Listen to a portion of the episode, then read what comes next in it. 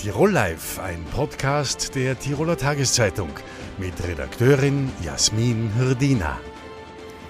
Der Rettungsdienst steht vor dem Kollaps. Mit dieser drastischen Warnung ließen Mitarbeiter des Roten Kreuzes in Innsbruck kürzlich aufhorchen.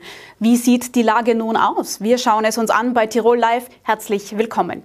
Bei uns zu Gast ist heute Stefan Wehinger. Er ist der stellvertretende Vorsitzende des Betriebsrats beim Roten Kreuz in Innsbruck. Schön, dass Sie da sind. Vielen Dank für die Einladung. Sie und Ihr Kollege Daniel Lohner haben öffentlich die Arbeitssituation für Sanitäter angeprangert und ließen eben dadurch aufhorchen. Was ist denn seither passiert? Wie ist denn die aktuelle Lage? Äh, seither passiert ist, dass mit August äh, mehr Ressourcen zur Verfügung stehen, äh, ganz kurzfristig. Das, was machbar ist, so schnell auch personell, weil man kann ja nicht so schnell einfach Menschen einstellen äh, in der Menge, die wir es vielleicht bräuchten. Ähm, das heißt, in Innsbruck Stadt wird es von 9 bis 17 Uhr ein zusätzliches Rettungsauto geben, in Innsbruck Land, gerade in Kemmerton, von 6 Uhr in der Früh bis 22 Uhr. Und weitere Maßnahmen sind offenbar auch noch in Planung, da kenne ich aber noch keine Details. Jetzt haben wir vielleicht ein bisschen vorgegriffen. Vielleicht können Sie uns noch mal schildern, was denn das Problem, was diese prekäre Lage ist. Die prekäre Lage ist, dass äh, da die Vorhaltung, das heißt die Menge der Fahrzeuge, äh, definiert wurde 2011 mit den damaligen Einsatzzahlen und seit dem Zeitpunkt eigentlich nicht angepasst wurde. Und äh, wie in ganz Europa, auch in Tirol, die Anrufe und äh, Einsatzzahlen einfach massiv und deutlich steigen. Und wir jetzt langsam, oder eigentlich nicht nur langsam, sondern bereits mittendrin sind, dass wir das, was äh, an Fahrtenaufkommen da ist, nimmer schaffen mit den Ressourcen, die wir haben. Mhm. Also das betrifft einerseits die Fahrzeuge, aber auch das Personal. Natürlich Sie beides, haben da auch ja. von teilweise zwölf Stunden Schichten gesprochen, die einzelne Mitarbeiter da vollziehen müssen ohne Pause. Ähm, was ändert denn nun diese Zusagen, die Sie jetzt bekommen haben? Also der Rettungsdienst äh, will 500.000 Euro investieren, auch das Land Tirol. Und Sie haben schon angesprochen, äh, was jetzt versprochen wurde für August. Ändert das etwas an dieser prekären Lage? Äh, nein, das ist äh, ein Pflaster. Das muss man ganz klar sagen, das ist ein Pflaster. Um das, äh, die Problematik nachhaltig und, und konstruktiv äh, an die heranzugehen, um eine Verbesserung herbeizuführen für die Mitarbeiterinnen und Mitarbeiter und für die Patientinnen und Patienten. Da braucht es äh, ganz gut überlegte Konzepte, wo sich, glaube ich, viele der Player in dem System von Land Tirol zu Gebiets- und Kassenrettungsdienst GmbH und so weiter dringend äh, unterhalten müssen. Mhm. Das ist jetzt vermutlich schwer äh, kurz darzustellen, aber vielleicht können Sie uns einen Einblick geben oder ein paar äh, Stichworte geben. Was wären denn so Hebel, an denen man ähm, ansetzen könnte, damit sich etwas ändert? Äh, natürlich mal mehr Fahrzeuge. Aber dann hört man immer auf. Dann redet man in fünf Jahren wieder über das Gleiche und wahrscheinlich in zehn Jahren wieder über das Gleiche. Äh, das heißt, es braucht Konzept, von, den, von der Konzeption her einfach äh, Maßnahmen wie zum Beispiel, dass wenn jemand den Notruf anruft oder Radio 1450 anruft, dass nicht, eine, dass nicht die einfachste und, und, und erste Antwort ist, es fährt ein Rettungsauto hin. Oder dass man den äh, Patientinnen und Patienten Alternativen gibt zu einem Rettungsauto und einer Notaufnahme. Äh, weil wenn jemand am Freitagabend massive Rückenschmerzen hat, dem zu sagen, er soll bis Montag warten, ist ja auch unfair. Aber im Moment gibt es da nichts außer der Notaufnahme und dann meistens der Rettung. Gut, wenn die Zuschauer das jetzt sehen, werden sie denken, darf ich jetzt noch die Rettung anrufen oder sind die dann böse? Also auf jeden Fall, wir als Betriebsräte und ich persönlich möchte in einer Gesellschaft leben, wo jemand, der Hilfe braucht, ohne Angst zu haben, dass er eine Rechnung bekommt, immer und jederzeit einen Notruf wählen kann. Und auch Hilfe bekommt, die nicht zwingend heißen muss, es fährt ein Rettungsauto hin. Mhm. Also dass es dann einfach andere Organisationen, andere Anlaufstellen gibt für die Menschen, die Hilfe. Es soll jeder, es soll wirklich jeder, der das Gefühl hat, in einer Notsituation zu sein, äh, einen Notruf wählen. Immer. Können Sie da ein Beispiel geben, was so eine Situation wäre, wo es eigentlich nicht notwendig wäre, dass ein Rettungsauto hinfährt, aber derzeit ist das so? Oh, da gibt es da gibt's viele Beispiele. Das wäre dieser Rückenschmerz, der vielleicht sogar schon länger besteht. Äh, das, äh, das wären Menschen, die wirklich anrufen wegen Zahnschmerzen oder der Zecke, die sie gebissen hat oder dem Schüttelfrost, den sie in, in der Form noch nie erlebt haben, wo sie einfach eine Infektion haben. Es muss ja nicht einmal Corona sein, es gibt auch viele andere noch. Äh, gibt es wirklich viele. Mhm. Das heißt, ich höre schon heraus, das ist natürlich, hängt damit auch zusammen, dass sich Patienten natürlich in einer Notlage befinden und das mit ganz viel Unsicherheit beim Patienten verbunden ist. Ähm, jetzt die aktuelle Situation. Was heißt das denn jetzt für die Patienten im Großraum Innsbruck? Kann es derzeit vorkommen, dass wenn ich die Rettung rufe, die dann erst spät kommt? Ja, genau das bedeutet es. Es kommt immer eine. Ähm, und wir haben das also ausgedrückt, die Versorgungssicherheit ist in Gefahr, akut gefährdet. Und das ist sie tatsächlich, weil nur weil eine kommt, kann es ja auch sein, dass nicht ausreichend ist, dass die äh, sehr viel später kommt. Und das kann im Moment passieren. Wir haben regelmäßig Alarmierungen von Fahrzeugen, während die gerade bei der Patientenübergabe im Krankenhaus sind und dann allein schon eine Viertelstunde das noch dauert, bis die überhaupt losfahren können. Und trotzdem gibt es in dieser Zeit niemanden anderen, der losfährt, weil niemand da ist. Jetzt haben Sie gesagt, äh, das Anrufaufkommen hat sich erhöht. Also es sind mehr Patienten, die anrufen. Ähm, gleichzeitig äh, eben auch Personalmangel, also dieses, dieses, diese Kapazitäten wurden nicht erhöht. Ja. Ähm, das ist jetzt auch nicht neu. Also es gibt schon seit vielen Jahren bis nach 2013 zurück auch Diskussionen darüber, dass diese Kapazitäten aufgestockt werden. Wenn man sich das jetzt anschaut, ähm, das Land Tirol vergibt ja diese Aufträge an den Rettungsdienst GmbH und diese wiederum verteilt sie in den Organisationen. Mhm. Die beim Roten Kreuz sind die Bezirksstellen, sind ja eigentlich eigene Geschäftsstellen. Jetzt könnte man sagen, na gut, das ist ja eure eigene Aufgabe, dafür zu sorgen, dass das Hint und Vorn zusammenpasst. Wer hat denn jetzt hier versagt? Auf mehreren Ebenen äh, auf jeden Fall. Man muss ganz klar sagen, am Ende, äh, wer zahlt, schafft an. Und an Zahlen tun das Land Tirol und die Gebietskrankenkasse äh, zusammen. Rettungsdienst und Krankentransport ein bisschen geteilt. Wer zahlt, schafft an und das, was das Land Tirol bestellt hat und bezahlt, bekommt es auch derzeit. Das ist, muss man schon so sagen. Also es, es ist einfach nicht realistisch zu, zu, sagen oder zu verlangen, dass das Rote Kreuz als Organisation oder die Rettungsdienst GmbH 20 Prozent mehr Einsatzmittel stellt, ohne mehr Geld zu bekommen oder ohne, dass das vom eigentlichen Auftraggeber gefordert wird ich kann ja auch nicht ein Auto bestellen und, äh, und, und, und hoffen, dass der, Händler, äh, dass der Händler da von sich aus irgendwelche Extras tut, ohne dass ich dafür mehr zahle. Jetzt haben Sie diese, haben wir über diese eine Million Euro, die jetzt ja äh, ad hoc investiert werden soll, gesprochen. Und wir haben jetzt aber auch über den Großraum Innsbruck gesprochen. Man hört aber auch aus anderen Bezirken, dass es dort ebenso ähm, Arbeitssituationen gibt, wo man sagt, man weiß schon gar nicht mehr, wie man die Dienstpläne erstellen soll, weil einfach zu wenig Personal und zu wenig Fahrzeuge da sind. Ist das etwas, das Sie in Innsbruck als Betriebsrat auch mitbekommen, dass es in anderen Bezirken oder ich frage anders, wo gibt es denn da ähnliche Probleme? Ist das überall gleich in Tirol? Äh, nein, natürlich ist es nicht überall gleich. Es gibt äh, Ortsstellen, äh, die es geben muss, um Versorgungssicherheit zu gewährleisten, wo die Autos ein, zwei, dreimal in 24 Stunden fahren und trotzdem muss es die geben, keine Frage. Rettungsdienst ist Daseinsvorsorge. Aber äh, die, die, die, meisten dieser Probleme in, fangen in Innsbruck an. Es ist das Ballungsgebiet, es ist der Ballungsraum, da wo die meisten Menschen halt sind. Innsbruck und Umgebung vor allem. Und das fängt sich dann halt an nach außen ausweiten. Äh, bisschen verzögert meistens. Ähm, viel, was wir als Feedback bekommen, gerade von anderen, äh, von Mitarbeitern aus anderen Ortsstellen und anderen Organisationen, ist, wenn sie denn einmal in Innsbruck sind, weil natürlich fahren die oft nach Innsbruck, um Patienten äh, ins, in die Klinik zu bringen, äh, dann kommen sie nicht mehr weg. Was ja auch schon wieder ein Zeichen dafür ist, dass die Ressourcen, die grundsätzlich in Innsbruck sind, eigentlich nicht ausreichend sind. Mhm. Jetzt ist Geld natürlich das eine, das man braucht, um die Kapazitäten zu erhöhen. Das andere ist natürlich Manpower, Arbeitskräfte. Wie schaut es dann aus beim Personal? Also man sieht ja immer wieder Stellenausschreibungen, aber man hört, mhm. zu finden sind Sanitäter oder Leute, die bereit sind, sich ausbilden zu lassen, nicht sehr leicht. Das stimmt, das wird, das wird ein bisschen schwieriger. Äh, allerdings äh, ist es, geht gar nicht so sehr darum, welche zu finden, also Personen, Mitarbeiterinnen und Mitarbeiter zu finden. Es geht vor allem darum, sie zu halten. Und halten tue ich sie natürlich mit, äh, mit guten Arbeitsbedingungen. Und wenn ich, es ist eigentlich egal, ob ich fünfmal äh, acht Stunden am Tag komplett durchfahre oder, oder halt drei bis viermal zwölf Stunden am Tag. Die Arbeitsbelastung ist zu hoch und äh, die äh, Mitarbeiterinnen und Mitarbeiter der Frust äh, ist einfach äh, aufgestaut, weil sie in einem System arbeiten müssen, das, äh, wo sie selbst die Probleme sehen und wahrnehmen und äh, ohnmächtig sind, was dagegen zu tun. Mhm. Was glauben Sie, wann Besserung eintreten wird? Wie lange wird das dauern, wenn man jetzt reagieren anfängt?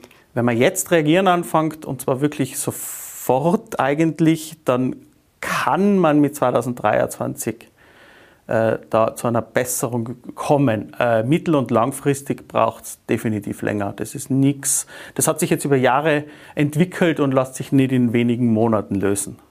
Wir haben jetzt mal von den Berufssanitätern gesprochen. Welche Rolle spielen denn dann die freiwilligen Mitarbeiter im Rettungsdienst? Äh, wichtige. Also ich persönlich jetzt, ich fahre extrem gern mit, mit freiwilligen Mitarbeiterinnen und Mitarbeitern.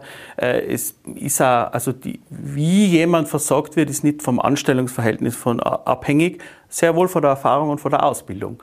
Das heißt, dass ein freiwilliger Mitarbeiter oder Mitarbeiterin sich natürlich viel äh, längere Zeit braucht, um dieselbe Erfahrung zu haben in sowas wie im Rettungsdienst, äh, wie natürlich ein Hauptberuflicher. Das ist der hauptberufliche Mitarbeiterin, das ist ganz klar.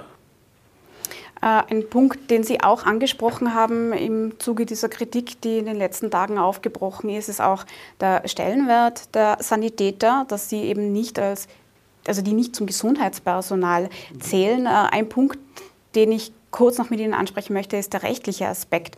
Ähm, inwiefern ist es denn schwierig für einen Sanitäter jetzt zu entscheiden, wo er denn hinfährt, welche Patienten er auch ins Krankenhaus bringt und welche er dann doch zu Hause lässt und sagt, nein, das kannst du zu Hause auch mit einer herkömmlichen. Das ist nicht nur schwierig, das ist de facto unmöglich. Wir müssen einen Patienten, der transportiert werden will, sogar wenn der völlig gesund ist oder wirklich eine Lapidarverletzung zum Beispiel hat, sich einen Finger geschnitten hat oder so, äh, müssen wir transportieren, vor allem wenn er darauf besteht. Äh, aber auch wenn es nicht darauf besteht und ihr Empfehlung abgeben soll als Sanitäter, dem zu sagen, es ist in Ordnung, wenn du morgen zum Hausarzt gehst, da brauchen wir jetzt nicht ins Krankenhaus fahren, dann stehe ich auf sehr, sehr, sehr dünnem Eis rechtlich und habe äh, nicht wirklich äh, die Möglichkeit, das zu machen.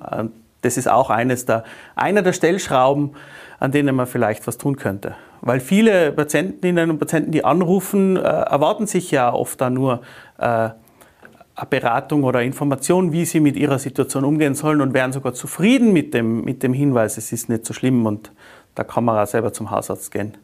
Das tun wir uns sehr hart zu machen. Mhm. Ähm, äh, letzte Frage. Das Rote Kreuz in Kärnten bietet erstmals einen bezahlten Lehrgang für Rettungssanitäter an. Ähm, ist es eine Verzweiflungstat, weil man kein Personal findet, oder ist es ein wichtiger Schritt? Äh, Im Sinne einer Professionalisierung ist es ganz sicher ein wichtiger Schritt.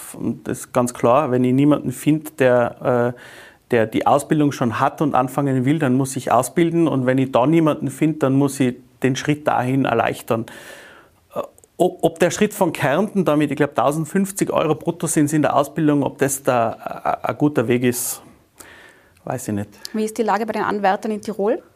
Äh, in Tirol kann ich nicht sagen, habe ich keinen Überblick. In Innsbruck Stadt haben wir, haben wir schon viele. Also noch können wir, können wir relativ gut äh, äh Mitarbeiter und Mitarbeiterinnen finden. Ähm, das, was da fehlt, sind, dass das auch Mitarbeiterinnen und Mitarbeiter sind, die langfristig bleiben wollen oder können. Mhm. Also da gibt es noch mhm. viel zu tun. Geld jetzt mal um anzukurbeln, Personal ist prinzipiell da, aber dann das Halten auch noch. Genau. Okay, Herr Wehinger, ich danke Ihnen für die Einblicke und das Gespräch. Vielen Dank. Die Wettkampfsaison ist eröffnet. Wie steht es um den Tiroler Schwimmsport? Trainingsflächen, die ganzjährig nutzbar sind, gibt es in Tirol nur wenig. Und darunter leidet vor allem der Sportnachwuchs, sagt Eva Maria Dollinger, Triathletin und Olympiateilnehmerin. Herzlich willkommen. Ja, ein herzliches Hallo von meiner Seite und vielen Dank für die Einladung. Frau Dollinger im Triathlon, aber auch generell im Schwimmsport ähm, schaut es ja bei den Leistungen nicht so schlecht aus. Da sind die Tiroler Athleten eigentlich immer vorne dabei. Ähm, trotzdem, wie würden Sie denn die Lage insgesamt für den Tiroler Schwimmsport bewerten aktuell? Ich würde sagen, Tirol hat eigentlich eine sehr lange Schwimmtradition. Also es gibt wirklich sehr viele renommierte Schwimmvereine, die seit vielen, vielen Jahren, also wirklich Jahrzehnten, wirklich sehr gute Arbeit betreiben. Nur was man in der letzten Zeit beobachten kann, also in den letzten Jahren äh, war eigentlich das große Schwimmbadsterben. Äh, jeder kann sich wahrscheinlich an unseren Wave-Erhaltungskampf erinnern und ähm, ja, das macht mich natürlich als Trainerin, als ehemalige Leistungssportlerin sehr traurig und nachdenklich. Das bedeutet, also Sie selber trainieren ja auch beim ähm, Tri-Team TS Wörgl den Nachwuchs. Wie schaut denn das Training aktuell aus, da, nun da es ja weniger Schwimmtrainingsmöglichkeiten gibt? Ja, also ich würde sagen, wir sind sehr viel am Kompensieren. Ähm, wir haben eigentlich vor drei Jahren mit dem Nachwuchsbereich begonnen. Also damals sind sieben Kinder äh, zu uns gekommen, die gesagt haben, wir wollen bei euch schwimmen. Und äh, daraus hat sich eigentlich das Ganze entwickelt. Mittlerweile haben wir 70 Kinder, die wir eben versorgen wollen. Und ähm, ja, wir, wir stoßen da wirklich an unsere Kapazitäten. Ähm, wir wollen den Kindern das Schwimmen ermöglichen, weil ich es einfach ich persönlich als Mutter und eben natürlich auch als Trainerin sehr wertvoll finde. Ähm, es ist einfach eine, eine, gute Möglichkeit, die Freizeit äh, zu gestalten. Ähm, ja, man bekommt Ressourcen fürs Alter, vor allem für die Gesundheit. Äh, und deswegen wollen wir natürlich alle Kinder, ähm, ja, die wir bekommen, dann natürlich dann auch versorgen und unterbringen. Ähm, aber es ist wirklich, wir, wir stoßen an unsere Kapazitäten und wir trainieren zu Zeiten, die sonst eigentlich keiner haben will. Äh, das heißt, wir sind auf sehr beim Kompensieren und ähm, versuchen innovativ äh, Möglichkeiten zu suchen, damit wir einfach die Kinder unterbringen können und versorgen können. Das heißt, Sie jetzt konkret mit Ihrem äh, Verein, wo trainieren Sie, zu welchen Zeiten und mit welchen Herausforderungen ist denn das verbunden, wenn man jetzt das mit früher vergleicht? Genau, also früher hatten wir eben die, das WAVE als unsere Trainingsstätte. Äh, da sind wir zum Teil ähm, drei bis viermal in der Woche ähm, beim Trainieren gewesen. Äh, jetzt ist es so, dass vor allem eigentlich die Jugendlichen sehr, sehr unter der Schließung ähm, leiden mussten. Also da können wir jetzt im Moment nur ein Training anbieten, weil wir eigentlich nur diese Zeiten bekommen haben, also was für die Jugendlichen ideal sind, also einmal die Woche. Äh, da sind wir im Atoll am Aachensee. Äh, die haben uns sehr herzlich willkommen geheißen, aber die haben natürlich auch Platzprobleme. Jeder will jetzt irgendwie unterkommen. Es sind ja sehr viele Vereine, die auf der Suche waren. Äh, mit den Kindern konnten wir in Kiefersfelden in der Insula unterkommen. Äh, die haben uns auch sehr, sehr herzlich aufgenommen. Da sind wir im Moment zweimal die Woche dort, von zwei bis vier. Das ist jetzt tatsächlich eben nur für die Volksschulkinder interessant, weil die anderen haben einfach länger Schule und es geht sich organisatorisch dann gar nicht mehr auf. Also vom Zeitaufwand ist es so, dass die Großen, also die Jugendlichen, die vorher wahrscheinlich mit dem Rad oder mit öffentlichen Verkehrsmitteln zum Training gefahren sind, die sind jetzt doch auf die Erwachsenen, auf die Eltern angewiesen, dass sie die zum Training eben rauffahren. Ähm, ja, aus Würgel sind es in etwa 35 Minuten, wenn man keinen Stau hat. In der Winterzeit äh, kann sich jeder vorstellen, ähm, Ausfahrt Zillertal, dass da sehr wohl zum Stau kommt. Also es ist einfach mit einem wahnsinnigen Aufwand verbunden. Ähm, ja, und äh, ja, nach Kiefersfelden ist ein bisschen überschaubarer, aber man muss natürlich auch bedenken, die Zeit zwischen zwei und vier, das sind vor allem ähm, die Großeltern, die die Kinder dann bringen, weil die Eltern, also viele arbeiten einfach. Es ist wirklich äh, nicht ganz so einfach. Das heißt, es finden generell einfach auch weniger Trainings statt. Was bedeutet denn das jetzt? Wir haben jetzt gesprochen einerseits vom, sage ich jetzt mal, ambitionierten Freizeitbereich. Was bedeutet denn das jetzt wirklich für den Sport und den Spitzensportbereich? Ja, im Leistungssport schaut es einfach so aus, dass man die Häufigkeit, äh, die Trainingshäufigkeit steigern muss oder sollte. Äh, da reden wir beim Schwimmen wirklich von, von vier, fünf, sechs Wassereinheiten in der Woche. Und äh, man kann sich vorstellen, wenn der Verein jetzt nur eine Einheit anbieten kann, ähm, dann schaut es einfach nicht besonders gut aus. Deswegen sind uns viele Jugendliche wirklich abhanden gekommen. Einige haben es ganz aufgehört, andere ähm, haben den Verein gewechselt. Ähm, andere sind über das Leistungszentrum aufgefangen, die fahren dann nach Innsbruck zum Trainieren. Für einen Schüler kann man sich auch vorstellen, was das für Aufwand bedeutet, wenn man aus dem Unterland kommt. Ähm, das, was mir einfach wahnsinnig traurig macht, also wenn man jetzt hernimmt äh, von 70 Kindern, die aktuell vom Nachwuchs her bei uns trainieren, ähm, dann ist es einfach so, dass da einige herausleuchten, dass man einfach sieht, das sind Rohdiamanten, äh, die man einfach gerne fördern wollen würde. Und das macht mir als Trainerin einfach wahnsinnig traurig, wenn ich sehe, äh, wie die Perspektive im Moment ausschaut für diese Athleten und Athletinnen. Die Debatte um den Schwimmsport gibt es ja schon länger, aber wurde natürlich mit der Schließung des WAVE vergangenen August eben äh, in Würgel im Tiroler Unterland erneut angeheizt, weil das ja das einzige 25 Meter, also trainingsfähige, ein wettkampffähige Becken im gesamten Unterland war. Ähm, Sie waren ja dann mit Teil dieser Initiative aus verschiedenen Vereinen und Sportorganisationen, die eigentlich für den Erhalt gekämpft haben und auch nach der Schließung noch äh, ich sage jetzt mal, bei den Politikern aktiv gewesen sind, um für ein neues Regionalbad oder Sport, jedenfalls Trainingsmöglichkeiten zu werben. Was ist denn Ihr Fazit? Wie ernst nimmt denn die Politik dieses Thema? Ja, ich denke, dass wir mit unserer Bewegung wahrscheinlich viel Aufsehen erreichen konnten, also viel, viel mehr, als wir, wir uns jemals gedacht oder erträumt hätten. Also wir haben ja jetzt auch nicht diese Zielsetzung gehabt, dass wir die Politik so wahnsinnig aufrütteln, aber ähm, ja, wir haben vor allem in der Bevölkerung sehr viel Gehör gehabt. Wir haben wahrscheinlich die Bedürfnisse der Menschen angesprochen und äh, haben von der Politik eigentlich dann immer wieder Unterstützung ähm, äh, zugesagt bekommen, vor allem vom Land Tirol. Das Land Tirol hat dann auch äh, in diesem Zeitrahmen äh, für den Schulsport äh, die, die, Stunden erhöht bzw. die Fahrkosten Unterstützung ähm, übernommen oder gefördert.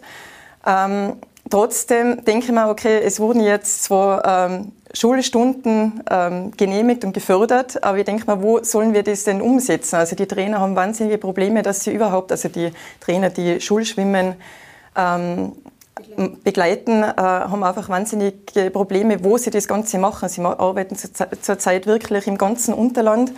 Ähm, man kann diesen Bedürfnissen nicht gerecht werden. Das heißt, wir brauchen tatsächlich eine Wasserfläche, wir brauchen ein Leerschwimmbecken, wir brauchen ähm, eben ein Sportbecken im Unterland. Und ja, die Politik hat uns gehört, aber sie hat viele schöne Worte gesprochen, aber es geht jetzt einfach darum, diese schönen Worte und einfach in Handlungen umzusetzen. Es gab ja mehrere Gemeinden, die sich ins Spiel gebracht haben beim Bau von Regionalbädern oder auch Sportleistungszentren. Äh, in Innsbruck wird ja schon seit Ewigkeiten über ein 50-Meter-Becken diskutiert. Dann gab es auch Langkampfen, die sich da ins Spiel gebracht haben. Und Würgel debattiert aktuell auch gerade über ein Regionalbad, wie auch immer das aussehen soll. Wofür wären Sie denn, wo wäre denn Ihrer Meinung nach ein geeigneter Standort? Ja, ich glaube, im Moment ist einfach der Standort gar nicht so wichtig. Äh, es ist sowohl Langkampfen ein toller Standort, weil er sehr gut erreichbar ist. Es ist Würgel ein super Standort, weil er natürlich auch mit den höheren Schulen äh, gute Möglichkeiten hat, weil er gute Infrastruktur hat. Äh, mir ist es gar nicht so wichtig, wo es stattfindet. Ähm, ich würde es dann eher mit den Worten von Bürgermeister Grummschnabel sehen. Es ist eine Jahrhundertchance. Äh, vor allem weil so viele Gemeinden dahinter stehen, weil so viele Gemeinden den Bildungsauftrag erfüllen wollen, weil sie vor allem Wasserflächen für ihre Bürger haben wollen.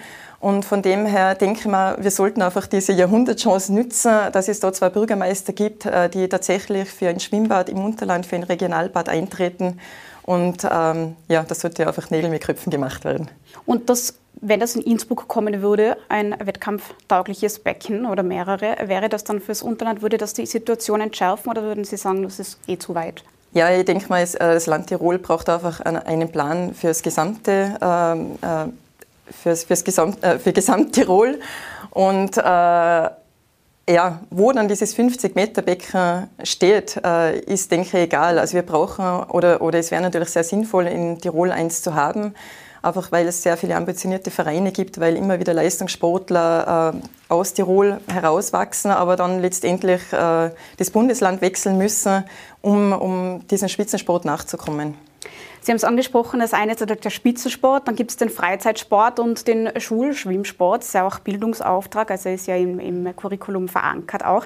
Da geht es ja einerseits darum, natürlich die Kinder für den Sport zu begeistern, andererseits aber natürlich ganz grundlegende Dinge, nämlich ganz einfach Schwimmen lernen. Sie sind ja selber dreifache Mutter. Ich gehe davon aus, Ihre Kinder können schwimmen. Was haben Sie denn so den Eindruck, für einen Eindruck? Es gibt ja das Kuratorium für Verkehrssicherheit und die haben ähm, eine Statistik veröffentlicht, wonach jedes zehnte Kleinkind nicht schwimmen kann. Nehmen Sie das im Umfeld Ihrer Kinder auch so wahr? Ich nehme es auf jeden Fall wahr. Äh, ich sehe es vor allem dann, wenn bei uns kommen sehr viele Kinder direkt aus dem Schwimmkurs äh, zu uns. Und da sehe ich jetzt einfach, dass die zum Teil ein, zwei Jahre hinten sind. Die Kinder sind einfach viel älter, wenn sie zu uns kommen. Äh, haben zum Teil wirklich Angst vor Wasser, die trauen sich nicht tauchen. Ähm, die, da merkt man einfach, dass die Eltern nicht die Möglichkeit hatten, mit ihnen schwimmen zu gehen. Natürlich gibt es eben die geförderten Kinder, die, die immer und, äh, und viel sich bewegen, aber es gibt vor allem sehr, sehr, sehr viele Kinder, die da eben nicht so gefördert sind und aufgrund der Pandemie einfach auch überhaupt nicht die Möglichkeit gehabt haben. Dann muss man wissen, dass Schwimmen einfach ein Prozess ist. Also auch wenn ich einen Schwimmkurs besucht habe, heißt es noch lange nicht, dass ich jetzt gut schwimmen kann, äh, sondern ich muss mir diese Fähigkeit einfach über einen längeren Zeitraum erwerben und äh, antrainieren.